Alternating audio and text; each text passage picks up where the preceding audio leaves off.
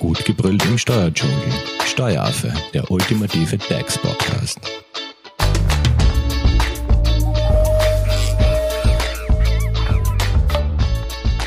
Hallo und herzlich willkommen beim Steueraffen. Die Arbeitnehmerveranlagung. Jedes Jahr ist es ja soweit und man kann sich sein Geld vom Finanzamt zurückholen. In der Folge 40 haben wir ja schon einmal sechs äh, Sonderfolgen zum Thema Arbeitnehmerveranlagung Schritt für Schritt, wie ihr zu eurem Geld vom Finanzamt kommt, gemacht. Jetzt gibt's natürlich auch heuer wieder ein kleines Fresh-Up, sprich es betrifft die Arbeitnehmerveranlagung 2021. Ob es da jetzt neue Sonderausgaben oder andere Werbungskosten zum Absetzen gibt oder irgendwelche Besonderheiten jetzt neu zu berücksichtigen sind, das will ich genau heute von unserer Expertin erfahren. Zu Gast im Studio ist Eva Maria Wilhelmer von der Hofer Leitinger Steuerberatung. Hallo Eva. Hallo. Eva, fangen wir kurz einmal an. Äh, ganz kurz Arbeitnehmerveranlagung. Für alle, die die alten Folgen von uns noch nicht gehört haben dazu, was ist das? Was kann man sich darunter vorstellen? Hallo zum kleinen Fresh-Up. Und zwar lohnsteuerpflichtige Einkünfte werden grundsätzlich nachträglich veranlagt. Diese Veranlagung erfolgt entweder freiwillig, also durch die Antragsveranlagung, oder zwingend, die Pflichtveranlagung. Eva, und wie funktioniert das jetzt mit dieser Veranlagung? Also Du hast gesagt, da gibt es jetzt die Aufforderung übers Finanzamt. Genau, es gibt auch eine Antragsveranlagung. Bei der Veranlagung über Aufforderung des Finanzamts erhält man spätestens äh, Ende August 2022 vom Finanzamt eine Aufforderung, die Arbeitnehmerveranlagung für 2021 bis Ende September 2022 einzureichen. Eva, und wann ist das dann der Fall? Also wann wird man vom Finanzamt dazu aufgefordert? Mm, wenn man beispielsweise Bezüge aus einer gesetzlichen Kranken- oder Unfallversicherung erhält, ähm, Rehabilitationsgeld, Wiedereingliederungsgeld, Entschädigungen beispielsweise für Truppenübungen, das Insolvenzausfallsgeld, bestimmte Bezüge aus Urlaubs- und Abfertigungskassen, Bezüge aus Dienstleistungschecks beispielsweise oder beantragte Rückzahlungen von Sozialversicherungsbeiträgen – oder wenn man bei der Berechnung der laufenden Lohnsteuer 2021 ein Freibetragsbescheid steuermindernd berücksichtigt wurde. Okay, das ist so quasi, das muss man unbedingt machen, ähm, wenn einen das Finanzamt anfordert. Aber man kann es ja auch freiwillig machen. Genau, ja. Grundsätzlich besteht immer eine Pflicht, wenn man vom Finanzamt dazu aufgefordert wird. Äh, bei der Antragsveranlagung ist es so, wenn Sie ein Gehalt beziehen, oder eine Pension, dann haben Sie grundsätzlich fünf Jahre Zeit für einen Antrag auf Arbeitnehmerveranlagung zu stellen und Geld vom Finanzamt zurückzuholen. Das da heißt, für 2021 habe ich also bis 2026 Zeit. Genau, ja. Mhm. Fünf Jahre. Mhm. Ähm, der Antrag ist völlig risikofrei.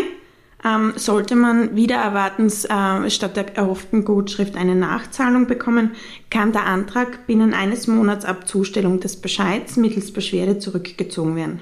Das heißt, ähm, wenn ich jetzt eine Nachzahlung im Sinne von, äh, ich muss Einkommensteuer nachzahlen genau, oder so. Ja.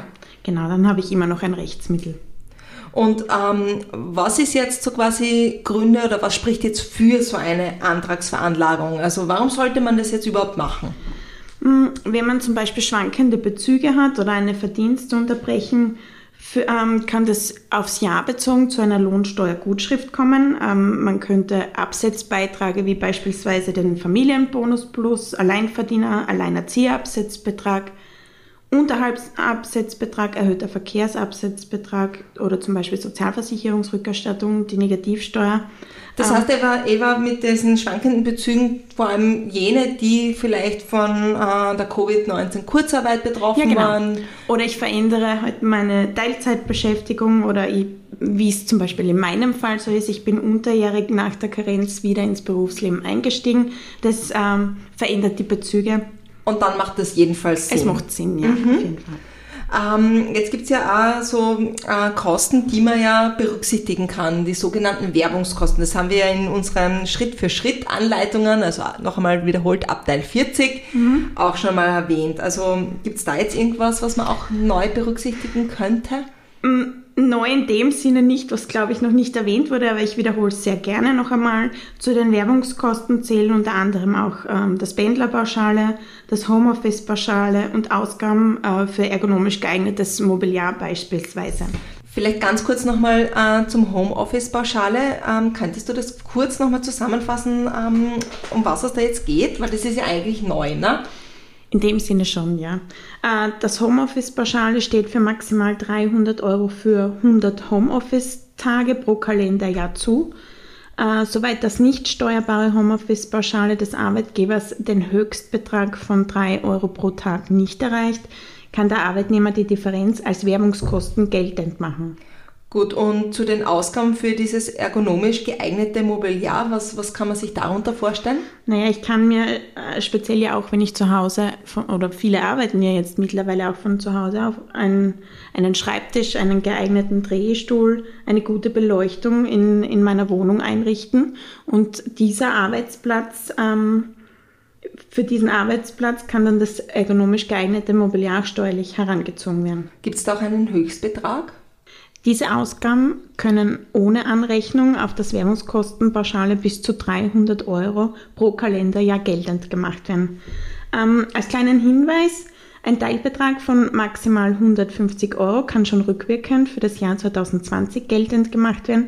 In diesem Fall vermindert sich im Jahr 2020 der Höchstbetrag von 300 um den bereits für das Jahr 2020 geltend gemachten Anteil eh logisch. Ja, also das heißt, ähm, im Summe darf ich 300 Euro ähm, für dieses ergonomisch genau, ja. Mobiliar geltend machen. Genau. Und wenn ich jetzt aber einen Teil schon in der vorjährigen Antragsveranlagung ähm, ja, gemacht habe, dann muss ich das mit abziehen. Genau. Mhm.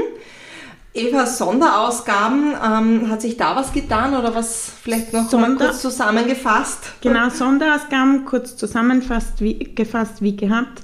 Kirchenbeitrag, Spenden, Stiftungszuwendungen und Beiträge zu freiwilligen Weiterversicherungen und Nachkauf von Versicherungszeiten werden automatisch auf Grundlage der elektronischen Datenübermittlung, also das ist dann im Finanz Online gespeichert, und bis zum höchst zulässigen Höchstbetrag berücksichtigt. Zahlungen für Renten und dauernde Belastungen und Steuerberatungskosten müsste man gesondert in einer eigenen Kennzahl dann anführen. Du bist auf der Suche nach einem Steuerberater? Dann bist du bei Hofer Leidinger Steuerberatung gut aufgehoben. Nutze jetzt die Möglichkeit eines kostenlosen Erstgesprächs. Denkbar machbar. Mehr dazu unter www.hoferleidinger.at. Wie schaut es jetzt aus mit diesen Sonderausgaben für die freiwillige Kranken- oder Unfallversicherung? Da hat's ja, die hatte man ja bisher auch reinnehmen können, oder? Hatte man äh, für das Veranlagungsjahr 2020 noch. Ab 2021 sind die steuerlich nicht mehr absetzbar, leider, ja. Das heißt, auf die muss man zukünftig verzichten. Leider, man ja. Man darf sie zahlen, aber man darf sie nicht mehr absetzen. Eva, gibt es sonst noch irgendwelche Kosten, die man in der Arbeitnehmerveranlagung 2021 berücksichtigen sollte? Ähm, die Kosten, die außergewöhnlich und zwangsläufig erwachsen, sowie die wirtschaftliche Leistungsfähigkeit halt wesentlich beeinträchtigen, die werden als außergewöhnliche Belastungen bezeichnet und die sind auch so äh, steuerlich absetzbar. Ähm, da ist es immer notwendig zu beobachten, wie groß das Gesamteinkommen ist und demgemäß werden die außergewöhnlichen Belastungen dann gestaffelt und bei dieser Staffelung wird dann auch ein Selbstbehalt abgezogen, entweder in Höhe von 6% oder 12%. Was sind das so für Kosten? Also was kann man sich darunter vorstellen? Der Klassiker ist der Zahnarzt, ähm, mhm. die Behandlung von Krankheiten, Rehabilitation, Kurkosten, ähm, zum Beispiel auch Kosten, die im Zusammenhang mit einer auswärtigen Berufsausbildung von Kindern anfallen, Katastrophenschäden oder Behinderungen, also wie beispielsweise Behinderungen ab 25 Prozent wenn das jemand hat, zum Beispiel Pflegekosten für eine 24-Stunden-Betreuung, da wird kein Selbstbehalt abgezogen. Perfekt. Das heißt, wir haben jetzt einmal ganz grob zusammengefasst, ein, einerseits diese Veranlagung über, das, ähm, über Aufforderung des Finanzamts und eben diese Antragsveranlagung, die man freiwillig selber machen kann und im Idealfall kommt dann eine Steuergutschrift raus, die man ja. dann ruckzuck auf sein Konto überwiesen bekommt. Ähm, Eva, eine Frage brennt mir natürlich noch auf der Zunge und zwar generell, wann hat man eigentlich die Pflicht, seine Steuern zu erklären?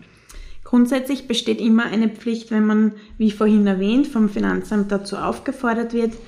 Aber es kann natürlich auch sein, selbst wenn ich als Dienstnehmer nur lohnsteuerpflichtige Einkünfte erziele, kann es natürlich auch dazu kommen, dass ich eine Einkommensteuererklärung abgeben muss.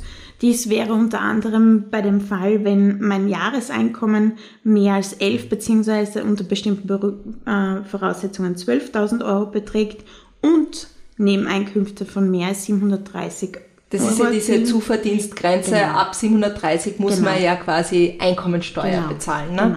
Genau. Unter 730 quasi, das ist abgabenfrei. Ne? Genau, also mhm. aber das ist eine Unterregelung. Das heißt, das Gesamteinkommen muss es mhm. natürlich auch entsprechend sein. Ähm, oder ich habe gleichzeitig zwei oder mehrere Gehälter und Pensionen. Das bezogen. ist vielleicht bei Studierenden der Fall, die vielleicht genau, zwei, genau. drei Jobs haben. Oder ich bin mhm. Pensionist und arbeite noch so irgendwo dazu, dann habe ich auch einen mhm. entsprechenden Fall. Da werden die Lohn, wird der Lohnsteuerabzug nicht gemeinsam versteuert oder beispielsweise Absetzbeträge zu Unrecht in Anspruch genommen oder jetzt neu eben auch wieder dieses Homeoffice-Pauschale von mehreren Arbeitgebern in einer insgesamt nicht zustehenden Höhe steuerfrei belassen wurde. Darüber hinaus äh, sind natürlich auch immer Einkommensteuererklärungen abzugeben, wenn es Kapitaleinkünfte gibt oder auch private Grundstücksverkäufe und unterjährig die Kapitalertragssteuer oder die Immobilienertragssteuer nicht abgeführt bzw. erklärt wurden. Das heißt, im Idealfall wendet man sich da ja an einen Steuerberater. äh, was ist, wenn man jetzt nicht steuerlich vertreten? Gibt es irgendwelche Fristen, die man berücksichtigen muss? Ähm, für die Einreichung äh, der Steuererklärung in Papierform ist wieder der 30.04.2022, also bis vorige Woche. Mhm.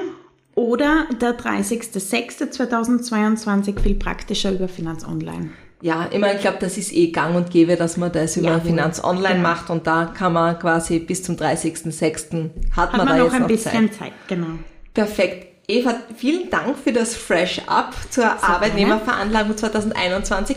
Wenn es jetzt noch Fragen gibt, wie erreicht man dich am besten? Am besten telefonisch bei Hofer Leitinger Steuerberatungs GmbH oder auch per Mail. Perfekt. Und wenn ihr natürlich Fragen für Eva habt oder generell zum Thema Arbeitnehmerveranlagung, könnt ihr diese uns auch stellen. Einfach an hello at steueraffe.at oder über unsere Social Media Kanäle. Eva, vielen Dank für das Fresh Up und danke euch fürs Zuhören. Danke sehr gerne und Baba. Tschüss. Das war Steueraffe. Wenn ihr noch Fragen, Wünsche oder Anregungen habt, nutzt die Social Media Kanäle. Den Steueraffen findet ihr auf Facebook und auf Instagram. Hinterlasst einfach ein Like oder einen Kommentar. Und wenn ihr keine Podcast-Folge mehr verpassen wollt, dann abonniert den Steueraffen in eurer favorisierten Podcast-App. Weitere Infos findet ihr auch unter www.steueraffe.at. Vielen Dank fürs Zuhören, bis zum nächsten Mal, wenn es wieder heißt, gut gebrüllt im Steuerdschungel.